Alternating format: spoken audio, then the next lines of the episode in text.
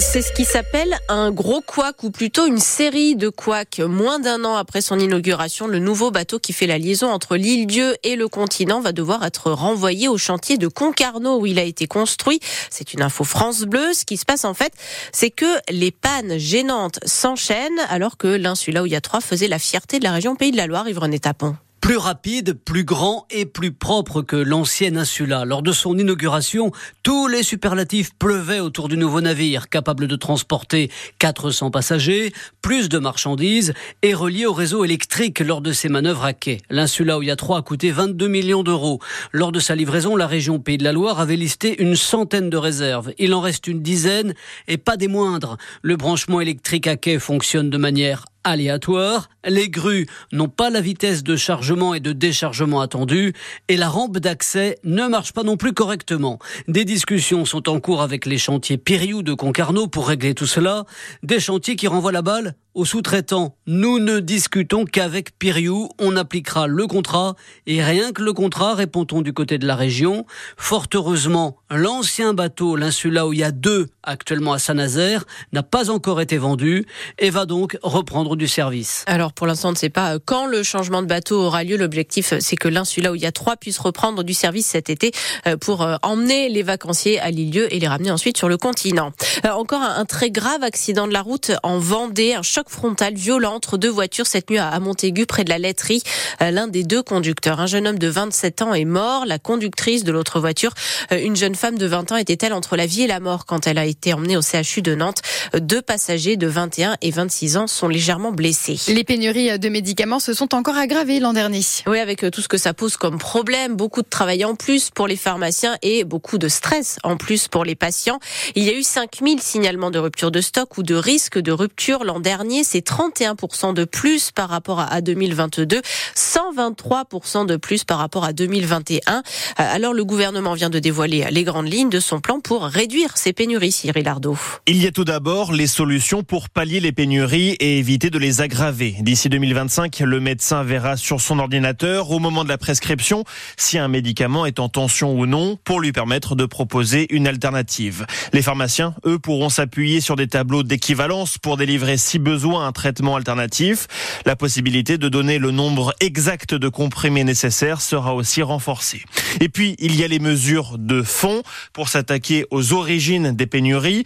Le gouvernement veut s'appuyer sur des données précises pour détecter des signes avant-coureurs de rupture de stock et ainsi anticiper, agir très en amont.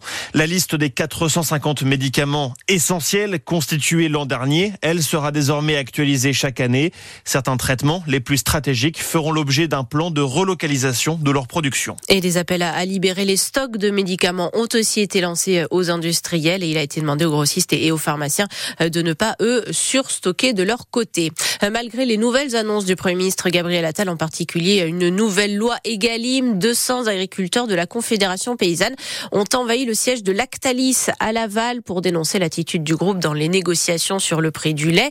Ils ont été évacués par les CRS dans le calme. Euh, Demain, ceux de la FNSE et des GIA ont prévu de manifester jusqu'à la porte de Versailles à Paris, où a lieu le salon de l'agriculture.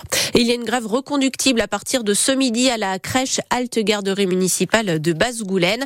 Les délégués du personnel dénoncent les conditions de travail et le manque de discussion avec le maire. C'est déjà pour les mêmes raisons que les agents municipaux avaient manifesté devant la mairie de cette ville au sud de Nantes à la fin de l'année dernière. L'avenir est toujours flou pour les galeries Lafayette de La Roche-sur-Yon. Et des 25 autres magasins qui appartiennent à Michel Mais elle semble moins menacée de fermeture qu'il y a 24 heures. En fait, le principal créancier de l'homme d'affaires, qui n'est autre que le groupe Galerie Lafayette, a accepté d'abandonner 70% des créances, soit plusieurs dizaines de millions d'euros. Le tribunal de, commerce de Bordeaux rendra sa décision le 20 mars. Euh, Nantes va, elle aussi, honorer la mémoire de Missak et Méliné Manouchian, ces résistants communistes arméniens euh, qui viennent d'entrer au Panthéon. Euh, leurs noms seront donnés à une rue ou à un équipement de la ville. Marion Fersing, c'est déjà le moment de préparer les floralies en Vendée. Oui, puisque le Festival international des plantes et des fleurs a, quitté Nantes, où il, a vu, où il a vu le jour il y a 53 ans, pour le logis de la Chaboterie en dessous de Montaigu. Euh, c'est là qu'il aura lieu dans trois mois. En mai, 200 000 visiteurs sont attendus et le département espère bien les voir rester au moins un petit peu en Vendée après les avoir attirés avec un thème porteur cette année.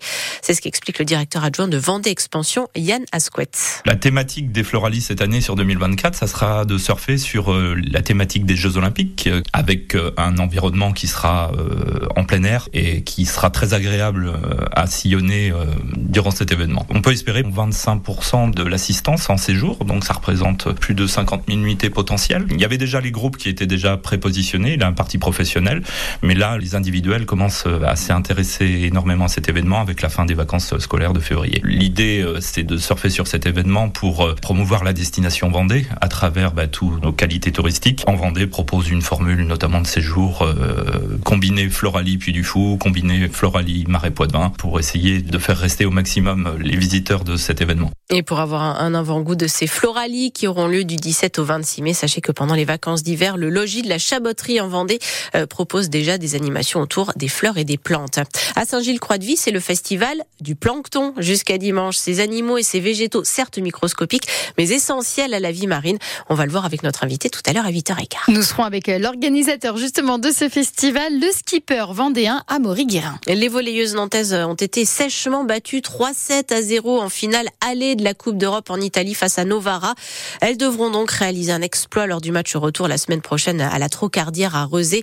Elles devront s'imposer 3-0 ou 3-1 pour avoir le droit de disputer le 7 en or et peut-être remporter cette finale, la première de leur histoire.